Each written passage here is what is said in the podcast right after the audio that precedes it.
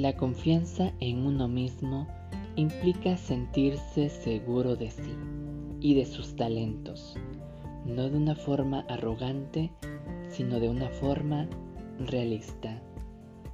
Bienvenidos a Braveheart, un espacio para expandir tu mente y desarrollar tu máximo potencial. Psicología en palabras simples.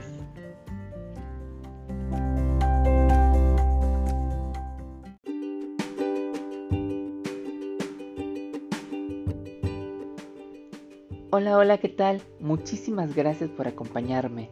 Yo soy Miguel Joaquín y el día de hoy vamos a hablar de autoconfianza. La definición ya la dimos hace un momento y por ello a partir de ahora vamos a hablar de cómo conseguir esta autoconfianza y para ello lo hemos dividido en tres etapas para reconstruir la autoconfianza. Recuerda que todo depende de ti y debes tomar la responsabilidad de ti mismo.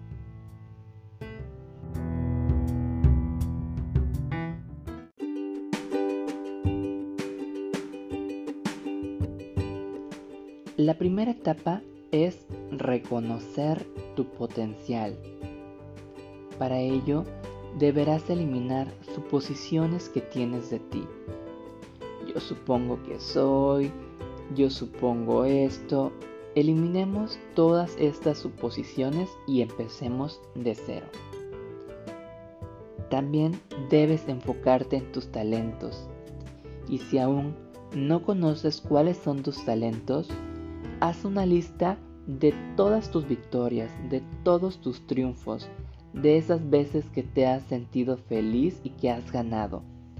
Esto se relaciona muchísimo a cada uno de tus talentos. Yo gané un partido de fútbol, un concurso de canto, un concurso de escritura.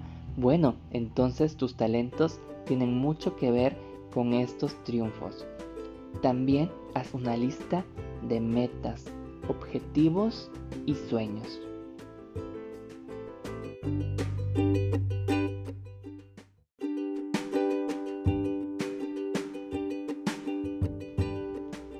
Segunda etapa para reconstruir tu autoconfianza es intentar y mejorar. Por eso, sal de tu zona de confort. Yo sé que estás muy tranquilo con hacer las cosas que haces actualmente. Te sientes bien, no sientes preocupaciones. Sin embargo, puedes empezar a hacer cosas nuevas. Intenta hacer algo que no hayas hecho. Intenta ir un paso más allá de lo que estás haciendo.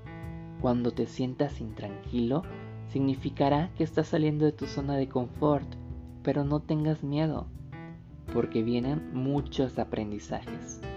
También deberás tener mucha fuerza de voluntad para levantarte de la cama y empezar nuevos proyectos. Intenta lograr tus objetivos aunque exista el miedo de no lograrlo, porque así aprenderás cuál es el camino correcto.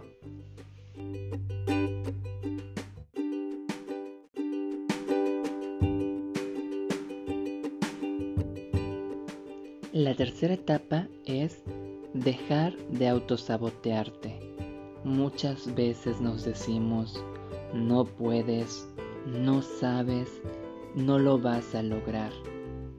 Y esto nos hace muchísimo daño. Empecemos a cambiar palabras negativas por palabras positivas.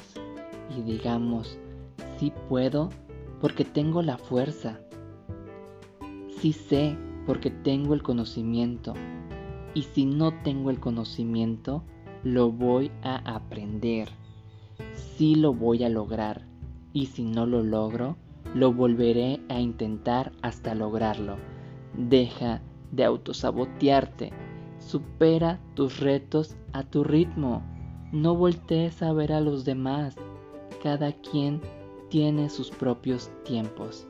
Así que es momento de empezar a intentarlo.